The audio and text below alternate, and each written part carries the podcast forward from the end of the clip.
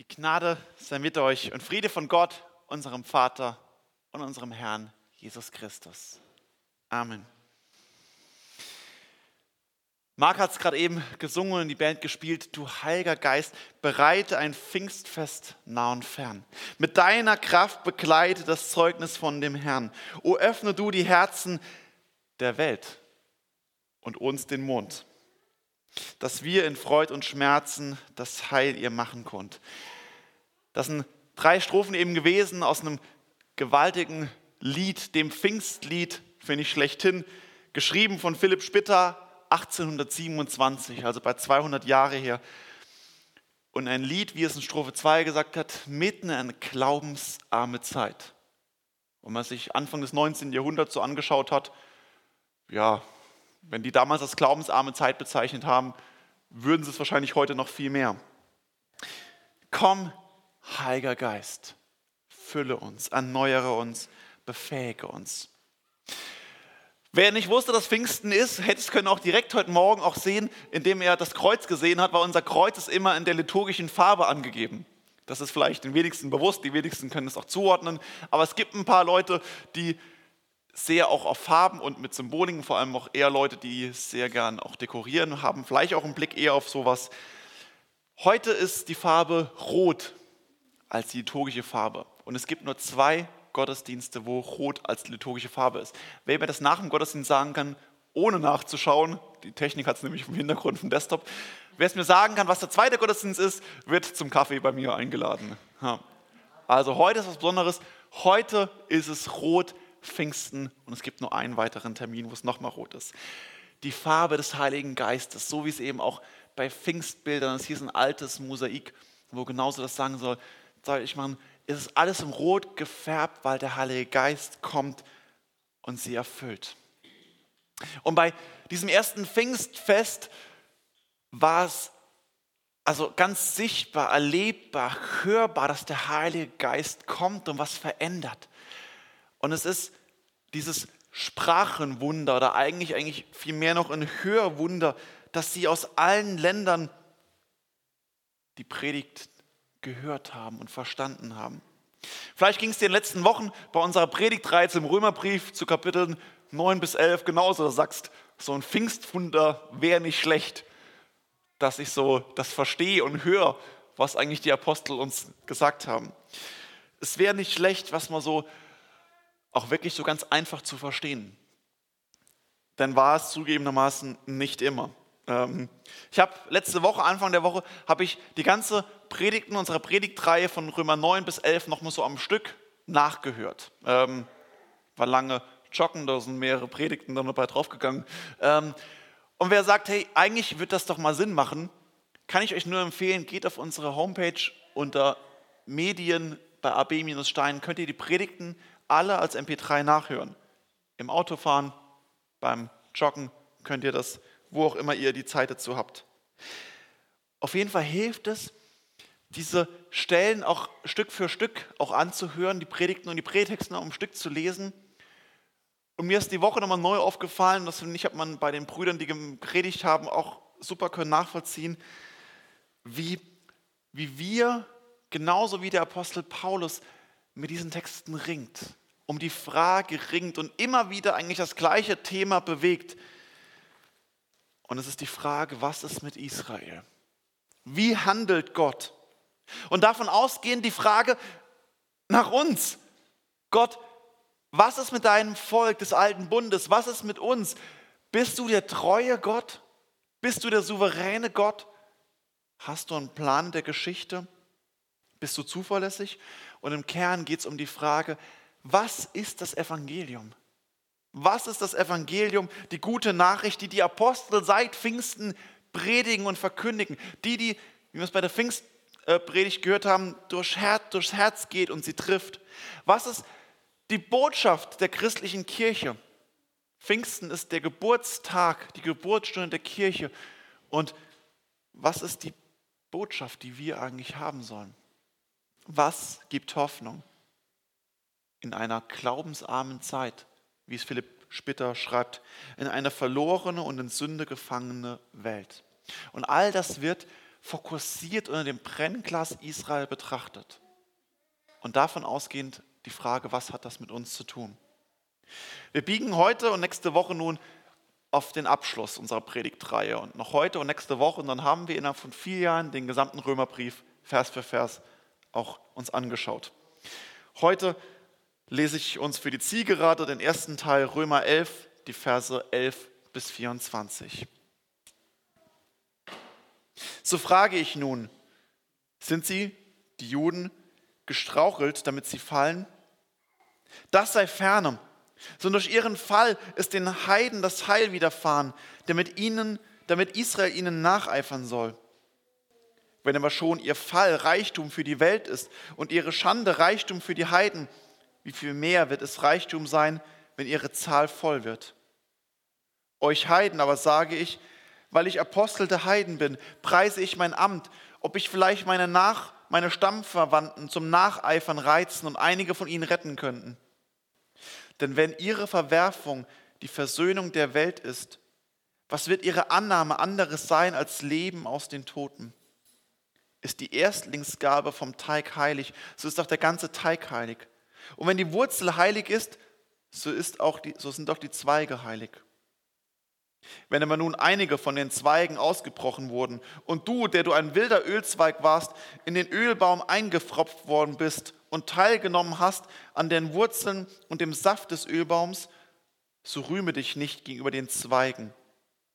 Rühmst du dich aber, so sollst du wissen, dass nicht du die Wurzel trägst, sondern die Wurzel trägt dich. Nun sprichst du, die Zweige sind ausgebrochen worden, damit ich eingefropft würde.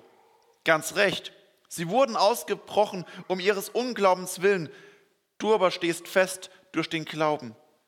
Sei nicht stolz, sondern fürchte dich. Gott hat die natürlichen Zweige nicht verschont, wird er dich doch wohl auch nicht verschonen. Darum sieh die Güte und den Ernst Gottes, den Ernst gegenüber denen, die gefallen sind, und die Güte Gottes aber dir gegenüber, sofern du bei seiner Güte bleibst, sonst wirst du auch abgehauen werden. Jene aber, sofern sie nicht im Unglauben bleiben, werden eingepfropft werden. Denn Gott kann sie wieder einpfropfen. Denn wenn du aus dem Ölbaum, der von Natur wild war, abgehauen und wieder die Natur in den edlen Ölbaum eingepfropft worden bist, wie viel mehr werden die natürlichen Zweige wieder eingepfropft werden in ihren eigenen Ölbaum.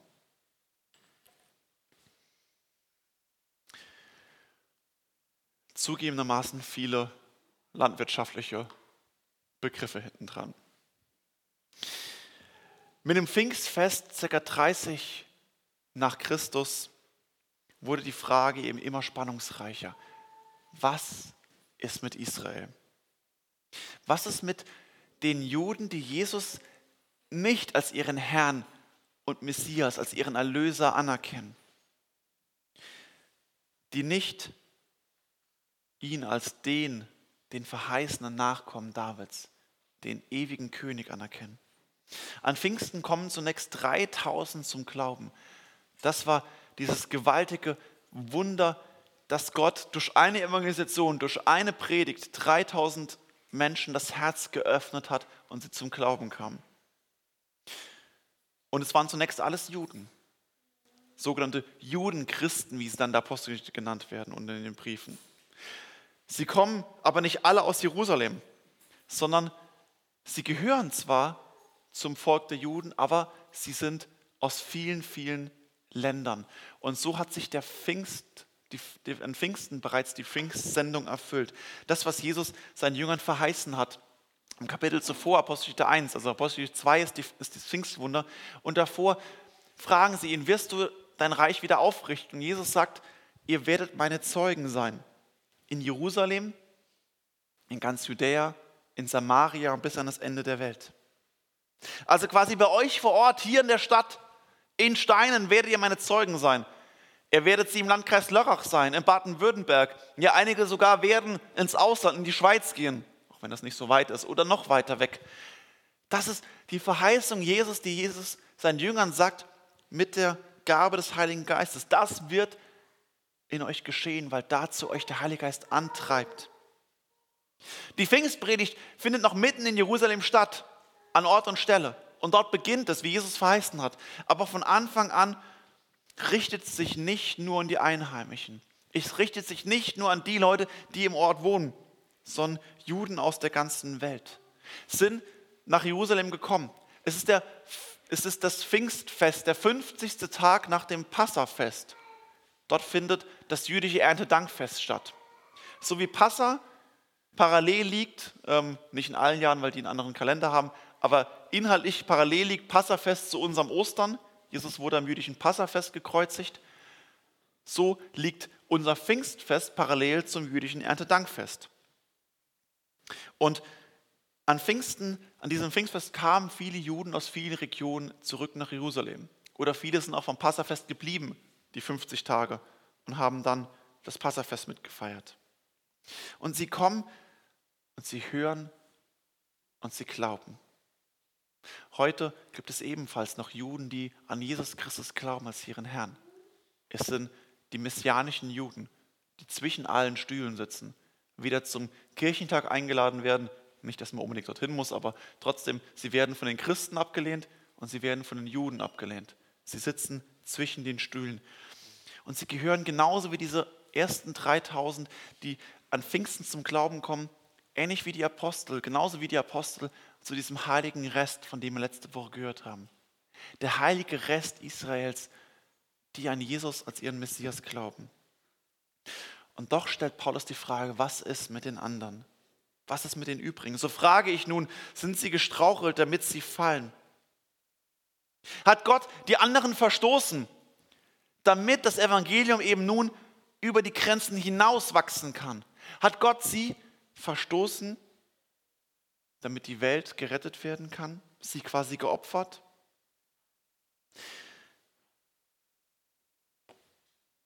War es Gottes Plan, dass er sich ein Volk auserwählt und am Ende verstößt? Könnte man sagen, aus unserer Sicht ist ja super, dann kommen wir zum Glauben. Aber ist dieser Gott wirklich treu und zuverlässig auch bei uns? Ruft er mich zum Glauben, aber stößt mich vielleicht doch irgendwann, wenn ich was Falsches mache? Oder selbst auf meinem Sterbebett? Oder vielleicht danach im Gericht doch von sich? Es hat extrem viel mit unserem Glauben zu tun und mit dem Wesen Gottes. Ist dieser Gott vertrauenswürdig? Rettet er? Und deswegen sagt Paulus, das sei ferne, auf keinen Fall ist Gott so.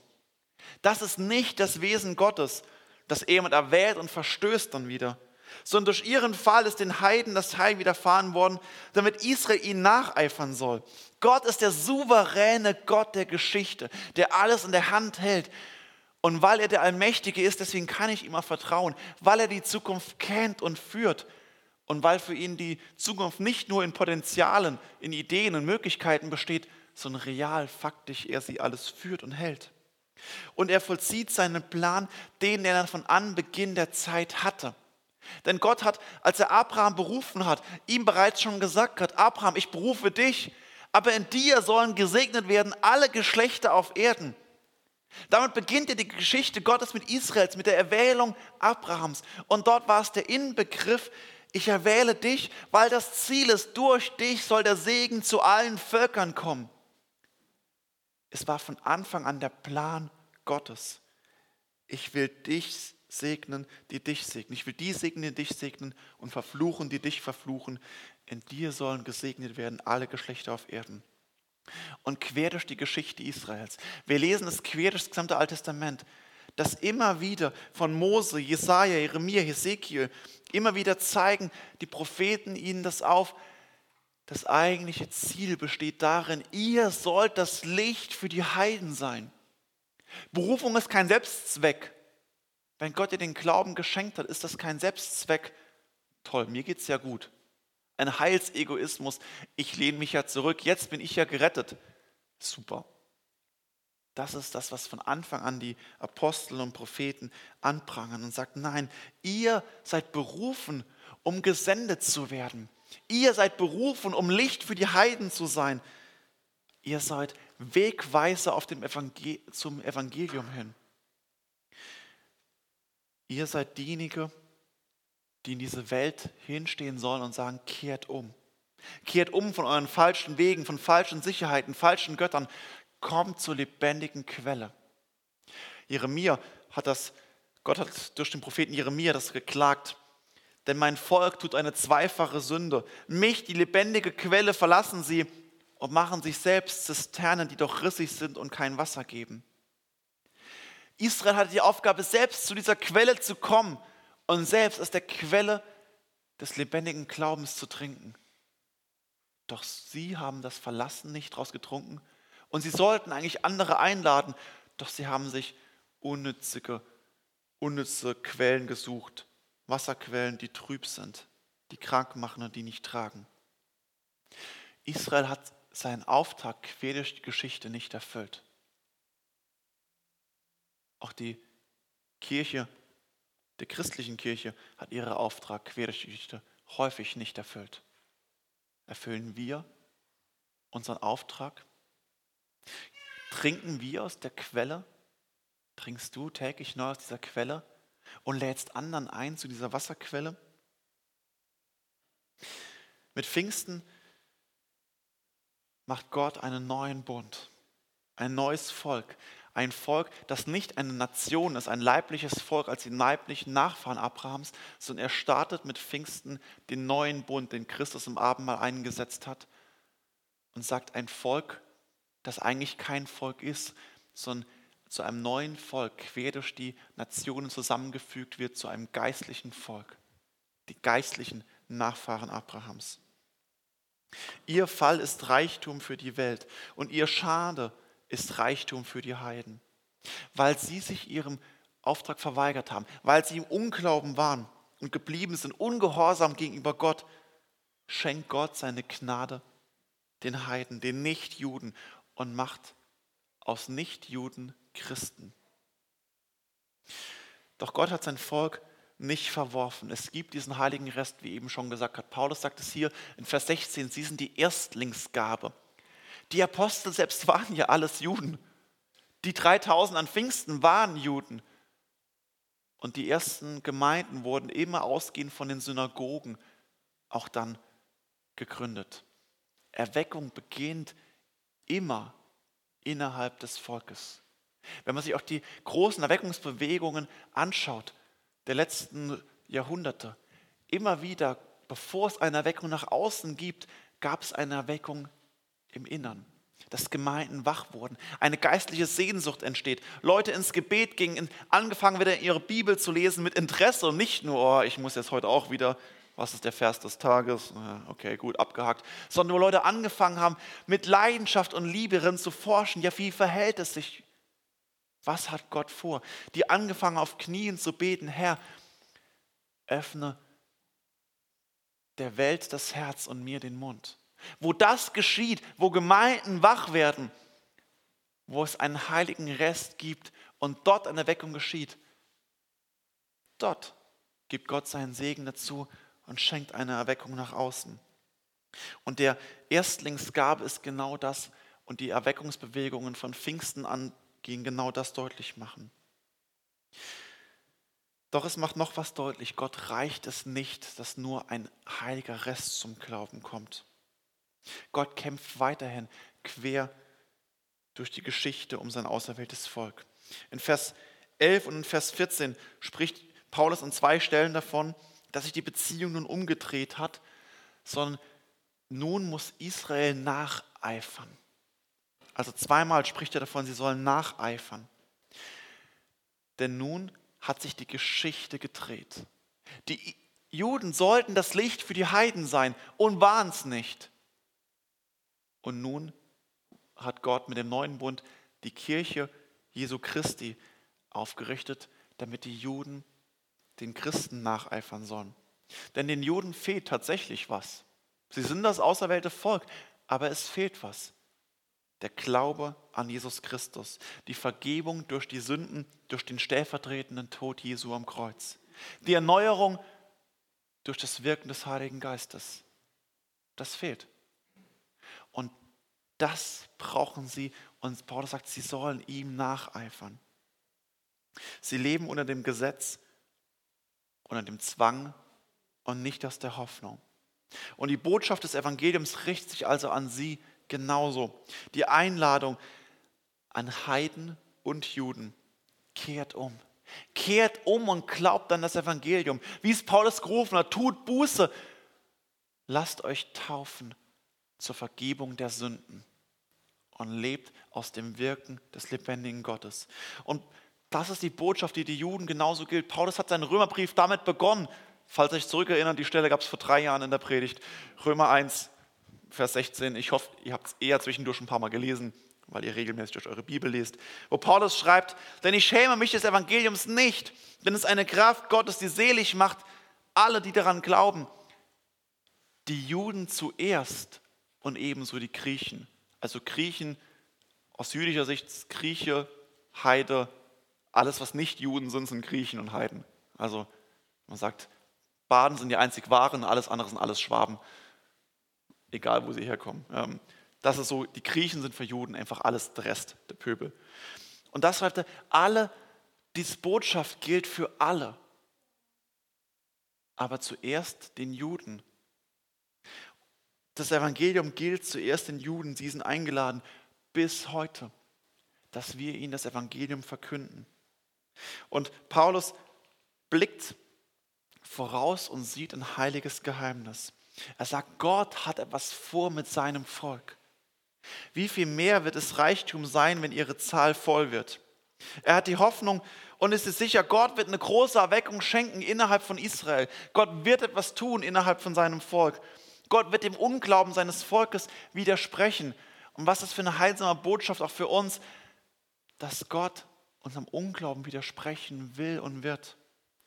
Und es wird nicht nur ein Überrest übrig bleiben, sondern Paulus hat die tiefe Hoffnung und sieht es voraus, es wird eine Erweckung geben, dass Gott innerhalb seines Volkes, sie hoffentlich aufgeben hat, dass Gott innerhalb seines Volkes eine Erweckung schenken wird in den letzten Tagen und dass das Volk Jesus als seinen Herrn anerkennen wird.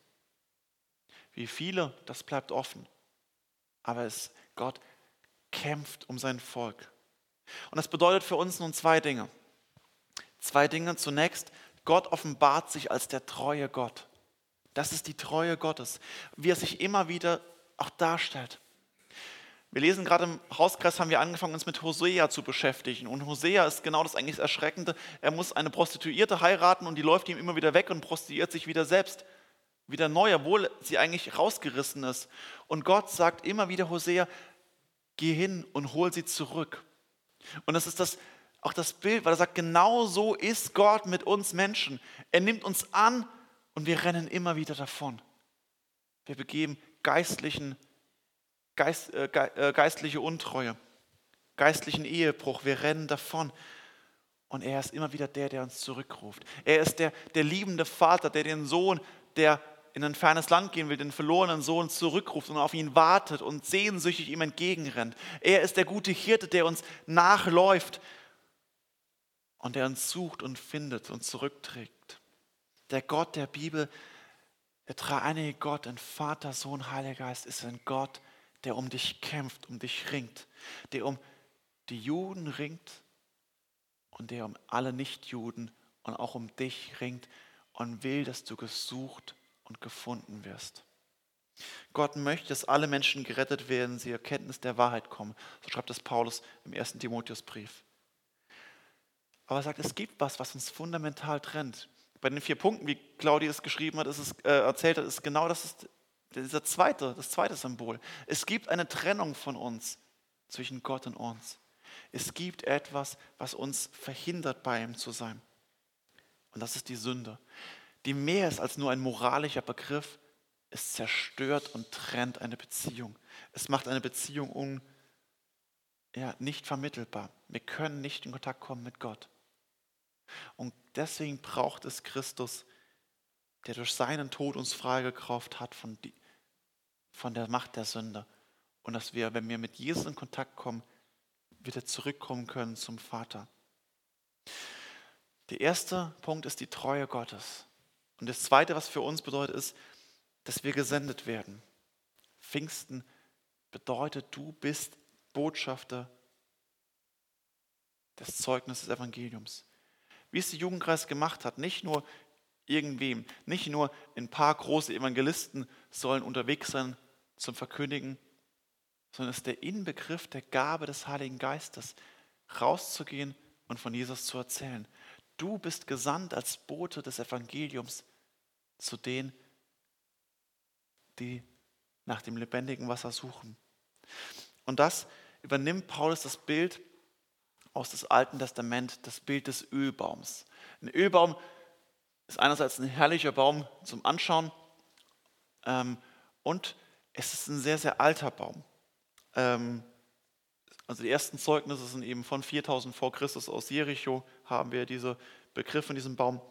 Also der seit, seit der Schöpfung ist dieser Baum bekannt und ähm, ja, beliebt. Er wird von vielen, vielen Hunderten bis über tausend Jahre alt. Und ein Ölbaum wächst ganz langsam, aber dafür stetig, kontinuierlich. Er ist immer grün, trägt immer grüne Blätter und seine Frucht ist kostbar. Das Öl für die Lampen. Für Zeiten, wo es noch keinen Strom gab, umso wichtiger. Kostbares Öl. Und dieses Bild wird im AT immer wieder für Israel verwendet. Und Paulus greift es nun auf und führt es auf die Gemeinde über und sagt, wenn du nun, wenn du aber nun einige von den Zweigen ausgebrochen wurden und du, der du ein wilder Ölbaum bist, eingepfropft worden bist. Für alle, die nicht aus der Landwirtschaft kommen, ist vielleicht erstmal ein Pfropfen ein seltsamer Begriff. Ähm, was ist das?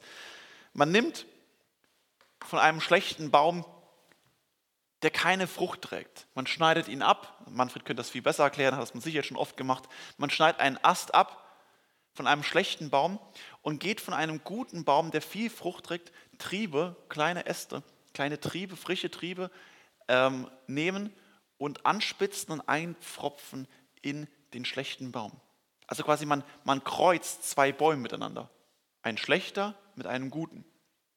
Mit dem Ziel, wenn das hier anwächst, wenn das, das ist ein Pfropfen, wenn das anwächst, wird die schlechte Quelle, der, der schlechte Baum, der keine Frucht bringt, als Grundlage genutzt, damit mehr Ertrag rauskommt. Der Baum, man sagt heute eher, äh, der Baum wird veredelt. Ähm, und somit kann man seine Ernte natürlich vervielfachen und schlechte Bäume trotzdem als Grundlage nutzen. Und genau das das ist ein Bild, was bis heute, also mein Vater macht das regelmäßig, jedes Jahr veredelt er weitere Bäume. Ähm, und das ist so, es wird bis heute gemacht.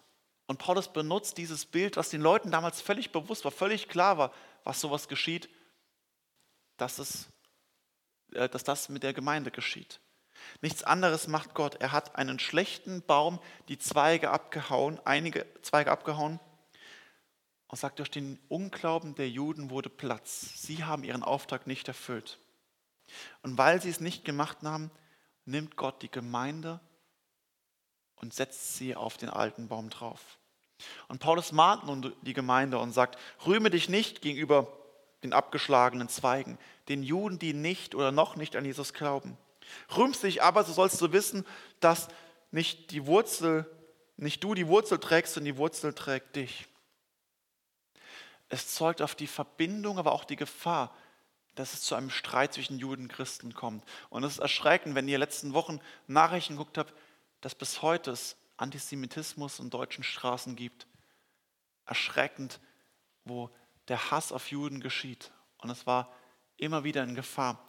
Und Paulus sagt, nein, die Gemeinde Jesu Christi kann nur an der Seite Israels stehen und der Juden stehen, weil es die Wurzel ist, die die Gemeinde trägt. Das Alte Testament ist der Baum und das Neue Testament ist eingepfropft und lebt aus diesem Baum. Und Paulus mahnt ganz recht, sie wurden ausgebrochen um ihres Unglaubens.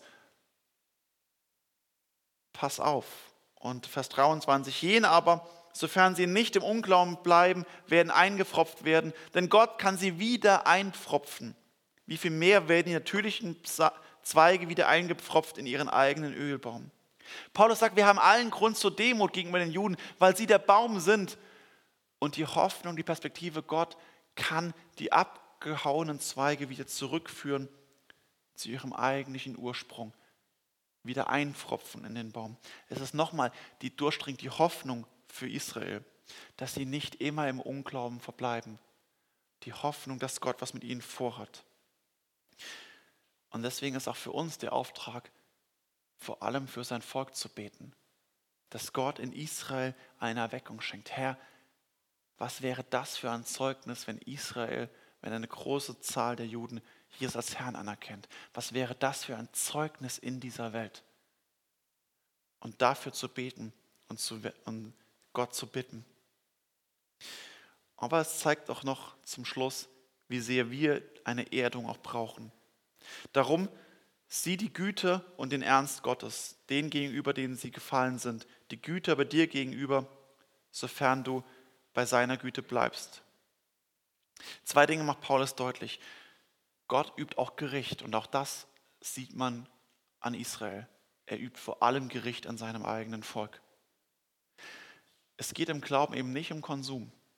Ich lehne mich zurück, Heilsegoismus. Ja, ich bin ja gerettet, ist doch super. Oder ich bin ja Teil, ich gehe in den Gottesdienst, habe meinen Soll erfüllt, habe den Vers des Tages gelesen, vielleicht sogar, jetzt bin ich aber ein Sternchenchrist. Es geht nicht um Konsum. Und es geht nicht einfach nur dabei sein, ist alles. Es geht auch um bei Olympia den Versuch, die Medaille einer zu gewinnen. Es geht um den Ernst des Glaubens. Es gibt auch ein zu spät, eine Verlorenheit, vor der Gott uns mahnt. Und Paulus schreibt hier, lass das Evangelium nicht fruchtlos in deinem Herzen geschehen. Du bist nicht zum Selbstzweck berufen worden, Lass das Evangelium fruchtbar in dir werden. Lass dich verändern von seinem Wort. Und als zweites, lebe aus der Güte Gottes. Lebe von diesem Gott, der alles verlassen hat, um dich zu suchen. Dazu bist du bestimmt, dazu bist du berufen. Und dieser Herr sagt, komm, komm zu mir.